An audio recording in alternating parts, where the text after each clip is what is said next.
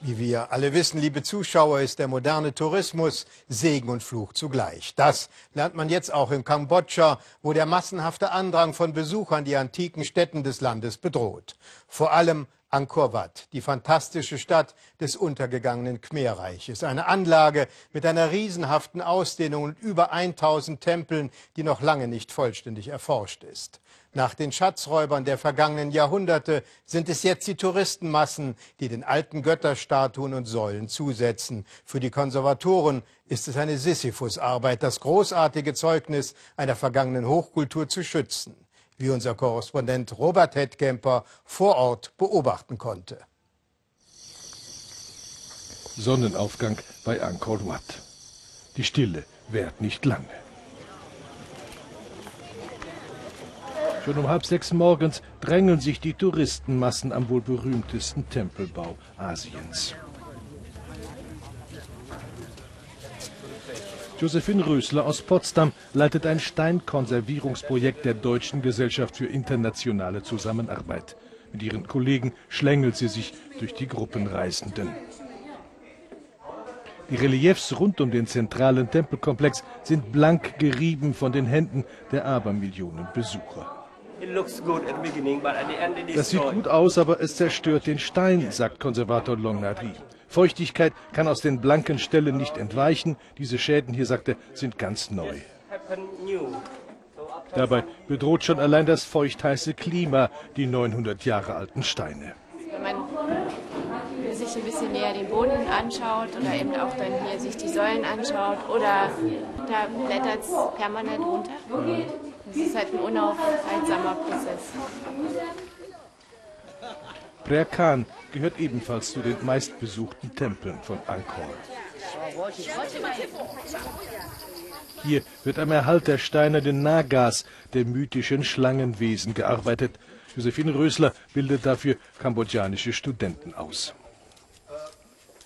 Also hier arbeiten wir gerade an den Naga-Balustraden, die halt zum Teil in einem sehr fragilen Zustand sind. Das Problem ist halt, dass sich hier oft Touristen äh, draufsetzen, anlehnen. Und dadurch, dass die aber so instabil sind, ähm, sieht man halt in solchen Bereichen, dass sie oft auch zu Bruch gehen. Die Schlangenleiber haben gerade die richtige Sitzhöhe für müde Besucher. Das hat Folgen. Wir haben zwar überall diese Schilder stehen, No Seating on Balustrade. Ähm, Ist für Gruppenfotos. Ja, sehr gut geheim. Und das ist halt vor kurzem passiert. Schon setzt und lehnt sich die Besuchergruppe. Die Konservatoren sehen's zähneknirschend. Es knattern die Moped-Rikschas der Touristen zur Tempelstadt Angkor Thom. Fürs Erinnerungsfoto klettert man auf die Götterstatuen.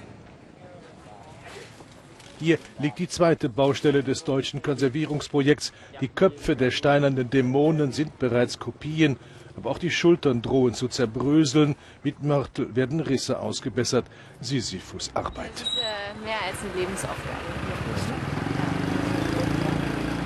Das ist ja nur ein ganz winziger Teil der ganzen Anlage. Ein mini, mini, mini, mini kleiner Teil. Wir können auch nur in ganz kleinen äh, Etappen denken, weil sonst wird man verrückt. Angkor Wat darf nur weiträumig umflogen werden. Aber das Luftbild zeigt die Dimensionen. Dabei ist Angkor Wat nur ein kleiner Teil der Gesamtanlage mit über 1000 Tempeln. Seit 20 Jahren als UNESCO-Weltkulturerbe geschützt, weit abgelegene Tempel sind meist menschenleer, die Touristen konzentrieren sich auf nur drei oder vier Anlagen.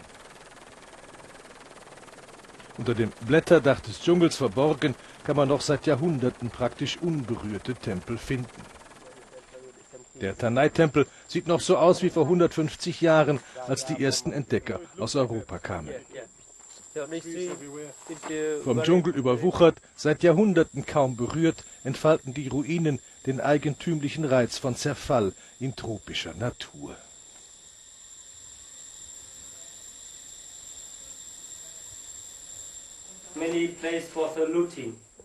Lange vor den Europäern waren Räuber hier, sagt er, die suchten nach Schätzen in den Heiligtümern. Mit dem Niedergang des Khmerreiches galt ganz Angkor lange als vergessen. Wenn man ganz still ist, hört man eigentlich nur die Zikaden. keine Touristen. Und es ist halt ein unglaublich friedlicher Tempel. Und ähm, Das ist selten geworden. Ne? das ist wahnsinnig selten geworden, ja, genau. Eigentlich einer der wenigen Tempel, die man so noch erleben kann, ohne die Touristenmassen. Krummel vor Angkor Wat. Das ist zunehmend beliebt für Gruppenreisen aus China und Korea. Die Apsara, Tänzerinnen des Himmels an exponierter Stelle, betatscht. Eingeritzte Graffiti auf kostbaren Säulen. Die Gänge sind oft eng. Die Tempel hier waren nicht für Besucher gebaut, nur für die Götter. Die Tänzerinnen haben keine Füße mehr, aber das liegt nicht an den Touristen. Die Hauptprobleme sind tatsächlich äh, die klimatischen Bedingungen mit den Sandsteinqualitäten. Warum dann die große Debatte um den Tourismus? Ja, weil das einfach ein äh, neues Problem ist, was hinzukommt. Man erwartet ja bis zu sieben Millionen äh, Besucher bis 2020, glaube ich. Und wenn halt irgendwie 6.000, 7.000 Touristen durch die Tempel laufen und alles anfassen und überall rüberklettern, natürlich äh, kann man sich vorstellen, dass da eben auch mehr zu Bruch gehen wird. Touristen bringen Geld ins Land und sie schaffen Arbeit für die Einheimischen. Anfangs haben wir uns viele Touristen gewünscht, sagt er. Gut für die Anwohner hier. Aber jetzt haben wir so viele und machen uns Sorgen um den Erhalt der Tempel.